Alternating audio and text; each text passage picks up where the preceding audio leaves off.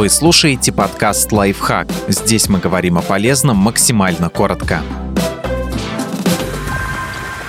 Пять правил хранения вещей, которые помогут убираться реже. Эти общие принципы подскажут, как разложить все по полочкам, чтобы тратить меньше времени и на уборку, и на поиски нужного.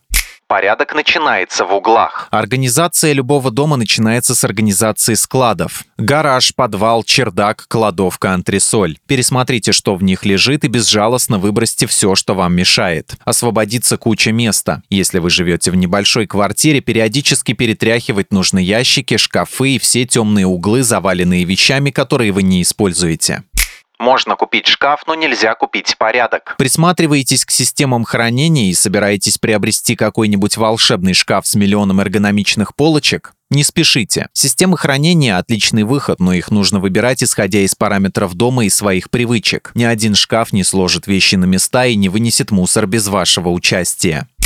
Группировка – начало порядка. Собирайте вещи в вашем доме по типам и храните их рядом друг с другом. Чем логичнее и проще сможете распределить предметы по группам, тем проще будет с ними жить и поддерживать порядок. У вас обязательно найдутся предметы, которые никак не поддаются классификации. Вот для них вы заведете отдельный ящик разное и всякое свое место. Мало учитывать то, как часто используются предметы, к какой группе его нужно отнести. У некоторых вещей могут быть и свои условия хранения. Что-то нельзя оставить во влажном помещении, что-то под солнечными лучами. Найдите упаковку для каждой вещи в доме в соответствии с этими требованиями.